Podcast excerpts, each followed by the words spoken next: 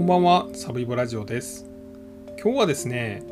1997年8月28日に起こった匠若頭射殺事件という事件についてお話します。この事件はですね、えー山口組ですね、まあ、暴力団山口組の、まあ、5代目のナンバー2だった、えー若頭の匠勝が、まあ、同じく5代目山口組の、まあ、中野会の,、まああの組員4人によってですね、まあ、これヒットマンなんですけどヒットマンが4人いたんですけどもに、まあ、射殺された、まあ、いわゆる暴力団の内部抗争事件です。で山口組の話はですね今今までも何回かさせていただいたんですけども本当に資料とかがいっぱいあるんですね本もこの事件だけで何冊も出てるし、まあ、動画もいっぱいありますんで、まあ、興味のある方は本当にあの調べたい放題ですで今回ちょっといろいろ調べました。で現場も行ってみました。なので、まあ、前半後半に分けてお話しさせていただきます。前半はこれ事件が起こるまでの、まあ、山口組の簡単な歴史とまあ、この事件に登場する登場人物のまあ簡単なプロフィール。でまあこう事件が起こるまでのまあ経緯みたいなのを少し話しさせていただきます。で後半はですね、まあ、実際に事件がどのようにして起こったのかというのとあとはまあこう事件の現場に行ってですね僕の感じたことをお話しさせていただいてあとはその事件の後ですね、まあ、特に主にヒットマンとかですね、まあ、首謀者とされる人たちはその後どうなっていったのかで山口組はどういうふうに変わっていったのかというようなお話をさせていただきます。えーっとですね、前半はこの事件が起こるまでの山口組の話ですね。えっと、前回話させてもらったのが、えー山一構想です。この山一構想っていうのは、この山口組、もう100年以上歴史のある暴力団組織山口組の3代目、えー田岡組長。まあ、この人がですね、山口組をまあ30人の組織からまあ1万人を超える組織に発展させた伝説的な組長でした。でこの人が亡くなったのが1981年です。まあ、病気で亡くなりました。でこの時にですね、まあ、もう次期組長はもうこの人やということを、まあ、みんなが認めていた山健こと山本健一氏もまあこう田岡組長を追うように亡くなってしまいます。でこれによってですねいわゆる跡目構想が起こってですね、まあ、この跡目争いがいわゆる山一構想へと発展しました誰が4代目何年と、えー竹中正久が何のか山本博が何のかみたいなことになってですね、まあ、結局竹中正久がなったんですけれどもこの山本博らのグループが一和会を結成して山一構想が起こります当初はこの4代目竹中正久の山口組はですね、まあ、ガンガンにですね詰めていくんですね。まあ、この詰めていった一人が、まあ、この匠勝というふうに言われてるんですね。なんですけど、えーこの一和会の方がもうヒットマンを送ってですね、まあ、4代目の竹中正久組長と若頭中山、えー勝正あらを、まあ、殺害します。ですがこの殺害したこの銃銃撃事件によってですねさらにこの山口組の報復が一和会を襲ってですね最終的に一和会はもう解散してで山一構想が終わりましたでその後5代目の山口組の組長に就任したのが渡辺義則ですでこの渡辺義則もですね実はまあこれ5代目になる時に、まあ、もう一人まあ、5代目の有力候補と言われていた中西和夫という、まあこうまあ、親分がいたんですけども、まあ、どっちどっちやと、えー若いけど、まあ、いわゆるこの山本健一の流れを組む山県組の2代目組長だった渡辺がやるのか、まあ、それともですね、まあ、もう穏便で、えーまあ、結構弁も立ってですね、まあ、信頼も厚い中西和夫が何のかみたいな時にいやいや渡辺やろうというふうに推したのが、えー、匠勝でした。でこの匠勝のまあ猛プッシュ実はもう匠勝はですね圧倒的なこう経済力があったんで、まあ、他のあの幹部たちをですね、まあ、金で縛いて説得していったというふうにも言われてるんですけども、まあ、その力があって5代目の渡辺義則組長がまあ誕生しました。で、えー匠勝匠勝で渡辺義則でそこにもう一人出てくるのが、中野太郎という人物です。で、まあ、もう一人、虚栄中というのが出てくるんですけどね、これはまあ超有名ですよね。で、この辺のちょっと登場人物の紹介を簡単にしていきたいと思います。えー、まずはこの匠勝です。えー、いわゆるこの日本一の経済ヤクザ、その資産も、まあ、歴代1位なんじゃないかと、ま、言われているぐらいの、ま、経済ヤクザです。え、資産がですね2000億とも3000億もあったというふうに言われています。もともとはですねこの人、まあ、神戸の今の三宮辺りの出身なんですね。でお父さんが、まあ、小学校ぐらいの時にも亡くなっちゃってましてでおじさんとかおばさんに引き取られていくんです。で、えー、っとその時にですねあの通ってた高校があの大阪のあの天王寺の方にある高津高校っていうところでここ偏差値70ぐらい今でもある、まあ、超超あの頭のいい進学校に、まあ、通ってました。まあ、ですがまあこう親がまあいなくてですねおじさんおばさんの世話になのが嫌やったんか知んないですけど匠勝はですね、まあ、高校2年の時にもう辞めてですね、まあ、家出をしちゃうんですね。で、まあ、南で働いたりとか、和歌山の方の遊郭で働いたりして、えー、まあ、そこからちょっともうヤクザの世界に入っていきました。で、まあ、匠勝がすごいのは、まあ、どこがすごいみたいなことをよう言われるんですけど、まあ、一つはまあ頭良くて、まあ、こう経済がすごかったと、まあ、とにかくしのぎが今までのまあ暴力団のしのぎとは全く違うものをやってた、まあ、みたいなことが言われています。でもう一つ言われているのがこの人材を発掘したりとか、まあ、人の心をつかむ人心掌握術がすごかったというふうにも言われています。でまあ、それをまあ示すエピソードがですね、えー、この人19、20歳ぐらいでまあこのヤクザの世界に入ってるんですけれども、まあ、自分のまあこうグループを作っていこう。じゃあ誰を、まあ、いわゆる自分の射程とかですね自分の若いもんにするんやってなった時にクラブのボーイがいいんじゃないか思ったそうなんです。それなんでかっていうと、まあ、女性の扱いもうまいし、まあ、もちろんこの人とのコミュニケーションも優れてるしでまあこう飲み屋なんで修羅場も起こるんですけどその修羅場をま抑え込むことにも慣れてると。なので自分自身もですね南のこうキャバレーなんかでボーイをして働いて、まあ、そこで一緒に働いてるあこいつ結構ええやんっていうやつをまスカウトしてですねで自分のグループに入れていきました。で、まあ、小さい組やったんですけども、福井組やったかな。まあ、そこのあの若頭補佐まで、まあ、トントントンと出世していって、まあ、その後、まあ、一回ちょっとなんかこう、辞めちゃうんですけども、山口組へ入っていきます。で、この時に、まあ、こう、頼ったのが、えー、山県こと山本健一やというふうに言われています。もともとこの福井組というところのま若頭になってですね、まあ、それをきっかけに拠点がまあ千日前の方に移って確か今でも匠組って千日前の方にあるんですけれどもで、えー、そこでまあこう山県に気に入られて、まあ、自分も山県のことめちゃくちゃ尊敬して実はこれ出身が同じあの三宮のえっ、とあれなんていうとこやったかなえっ、と吹き合いってとこやったかなやったんですけどもで、まあ、それでまあちょっとさらに親しくなってですね、で、まあ、田岡3代目に紹介してもらって、まあ、いわゆる直参になっていくんですね。で、まあ、こう、えー、っとこの匠のすごいところはですね、まあ、この経済ヤクザというふうに言われてたんですけど、まあ、時はまああのバブルに近づいていく頃で、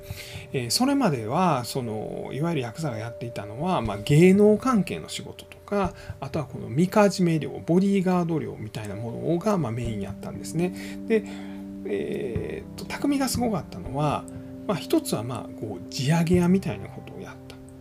まあこう土地の値段がどんどん上がっていく頃ですね1989年バブル絶頂の頃は日本の東京の23区の土地だけでアメリカ全土を変えてしまうというぐらい日本の土地は高かったんですけどもまあこうちっちゃい家ばっかりあるとですね、まあ、こう土地を有効活用できなくてですねそういう時にま暴力団が出ていってですね、まあ、あのそこに住んでる人たちに「出ていけ!」みたいなことを言ってですねもう全部そのなんかちっちゃい家が集まってるとこをドカーンと更地にしてですねそれをまあ大きな企業に売る、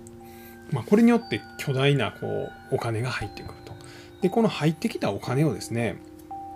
さらにこの企業の株を買うもしくは企業が出している手形を買うことによってその企業に近づいていって中に入り込んでいくんですねでその中で企業の、まあ、ちょっとその普通では解決しにくいことを解決してあげたりとかあとは、まあ、この総会屋みたいな形で、まあ、株主総会に参加してですね、まあ、そこをしっちゃかめっちゃかにして企業をちょっと脅したりしてですね、まあ、あの自分の持ってる株を倍以上のお金で買い戻すみたいな。まあ、こう企業のに協力してあげたりとか企業を脅したりして企業から大きなお金を引っ張ってくる。でさらにそれをですね、まあ、株を買うことによって、まあ、さらに大きな会社を今度は食い物にしていくと。まあ、いうようなことをやっていて、まあ、2000億とも3000億とも言われる金額を、ま、貯めていったと。ま、それまでのヤクザにもそんな金額貯めた人いなかったしその以後もそんな人はいなかったというふうに言われている日本一の経済ヤクザと言われているのがこの匠勝なんですね。でまあこの次の人物があそうかもう一個匠勝のなんかエピソードで言うとですね、えー、まあ、大阪戦争っていうのは1970年代ぐらいにこの山口組と大阪の松田組っていうとこがまあこう争った構想があったんですけどもその時にですね確か大阪戦争やったんですよね相手の組長の家を、ま、襲撃しようと思ったんですけどもその時にもうその相手側の組長の家はですね警察がですねもう山口組絶対来よると。ほんでまた騒ぎになったらかなわんと。だからま警察もしゃあなしに相手の組長の家を守ってたんですね。なので警察に守られている、ま、大きな家なんて誰も、はい、忍び込めないと、ほなどうしたらええねんっていうのでこれ匠勝が考えたのがですねラジコンヘリに爆弾をくっつけですねそれを飛ばして相手の家をま攻撃しに行ったと。これ確かあの大阪戦争やったと思うんですけどでそれは未遂に終わったんですが、まあ、そういう何ていうんですかね今までのその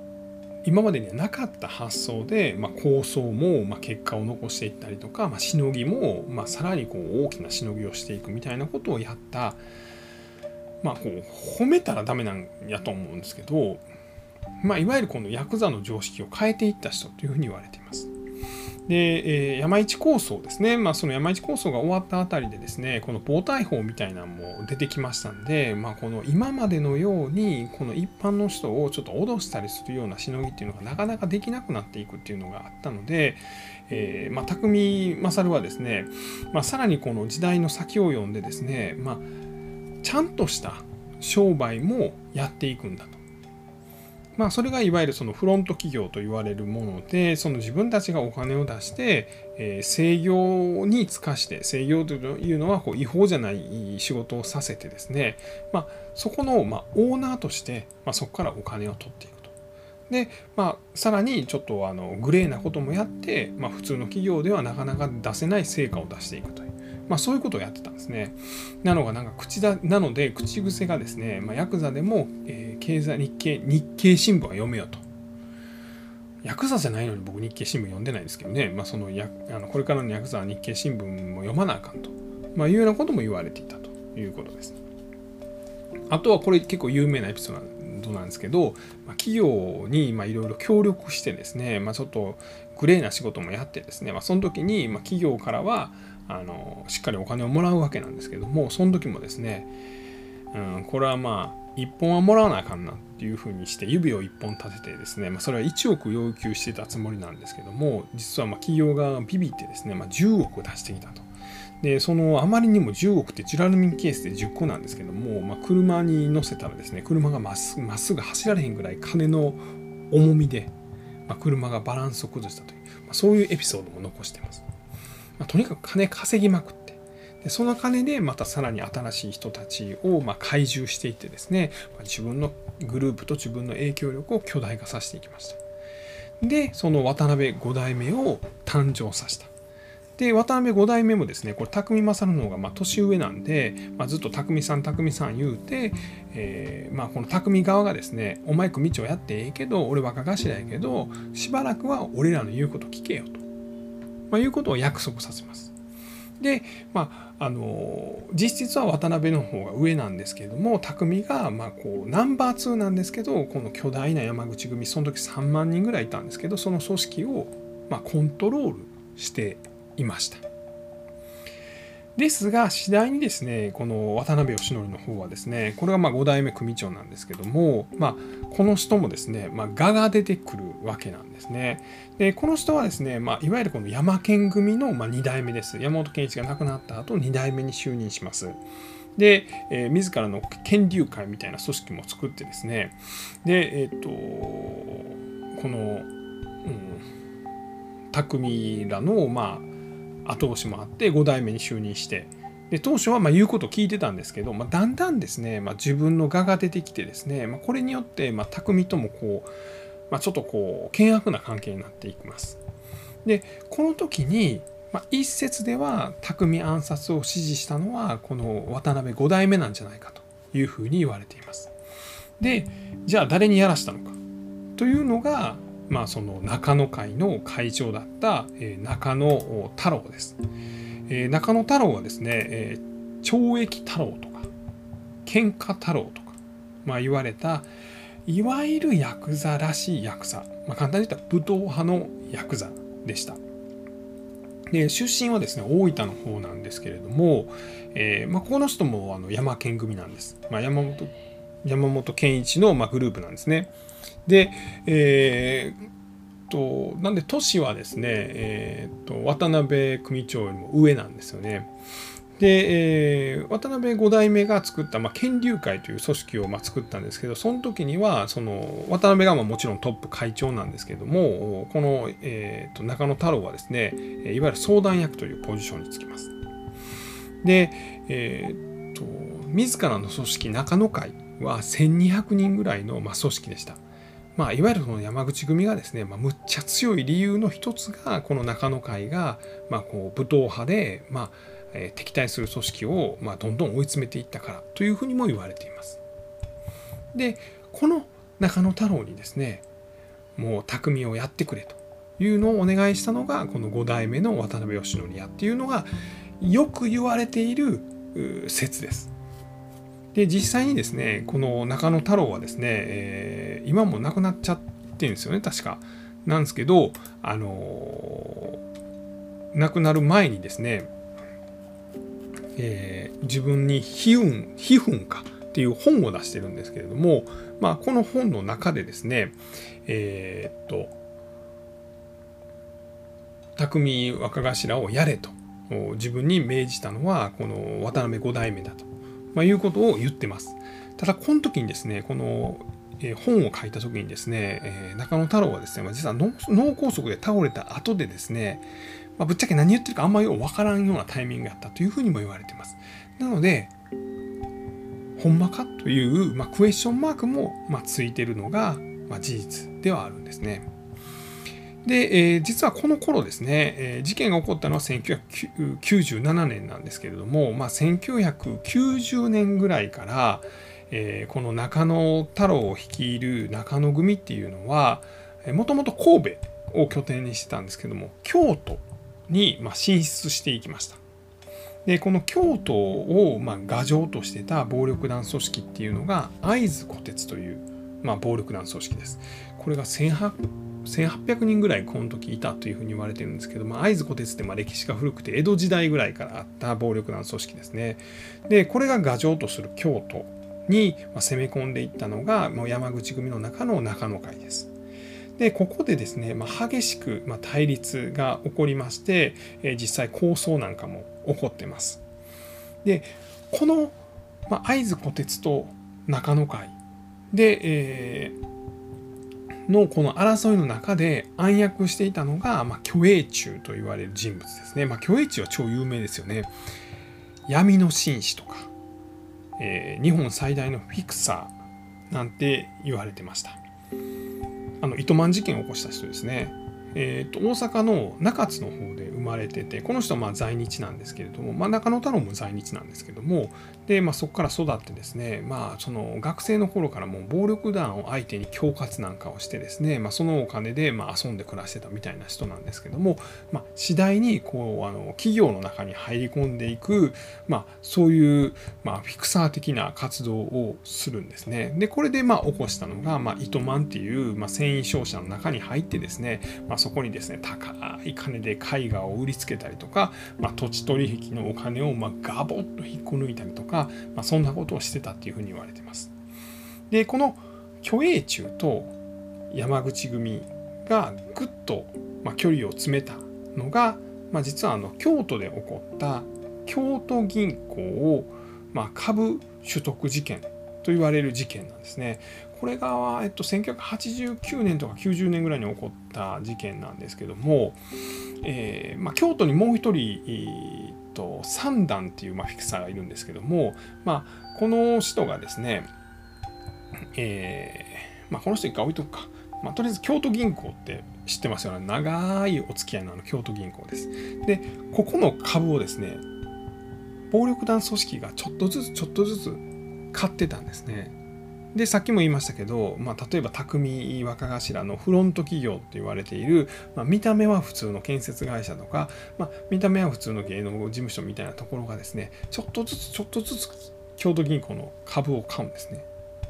でそれを、まあ、匠若頭とかに渡すんですね。である程度渡ったとこで京都銀行さん、ちょっと株の件で一回話しませんか？みたいなんで、こう、あの山口組がドーンと出てくるんです。で、これで、京都銀行は、えー、山口組がうちの株備え養蚕持ってんのみたいなことになるんです。これがまあ、匠のよくあるやり口やったんですけど、まあ、その一個がこの京都銀行で発揮されたと。でこの時に京都銀行がま泣きついたのがさっきちょっと言ったまあ三段っていうま京都のフィクサーでその京都のフィクサーが頼んだのが虚栄中なんです虚栄中藩お願いしますうちの株ヤクザさんに買われてますんやこの金で買い戻してくれませんかというので600億か700億ぐらいのお金でですね、まあ、この京都銀行の株を、まあ、全部買い戻すみたいなことを虚栄中が間に入って、まあ、山口組とか他のヤクザ組織から、ま、全部こう買い戻すみたいなことをやりました。でこれでですね、まあ、この山口組と虚栄中がまあこうかなり近づいたんですけれども、まあ、近づくと同時にさらにまあいろんなまあ事件があってですねで虚栄中自身もまあこう中野会からまあちょっと狙われるみたいなことになったそうです。で、まあ、中野会がまあこの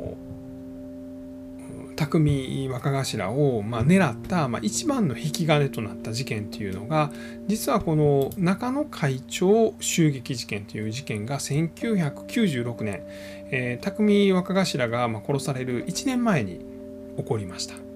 まあ、その事件がですね、まあ、いわゆるこの中野会が会津虎鉄とま喧嘩してたわけですね。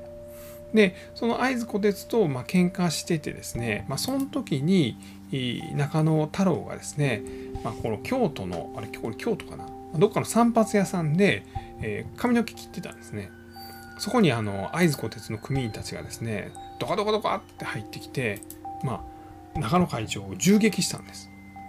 で、実はこの時にですね、中野会が恐ろしいのはですね、まあ、ほんまもう喧嘩太郎、懲役太郎の異名を持つ、まあ、武闘派の中野会はですね、なんとそのヒットマンをですね、逆に撃ち殺しちゃうんですね。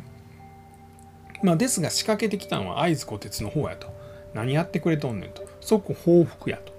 いうことになるんですが、まあ、実は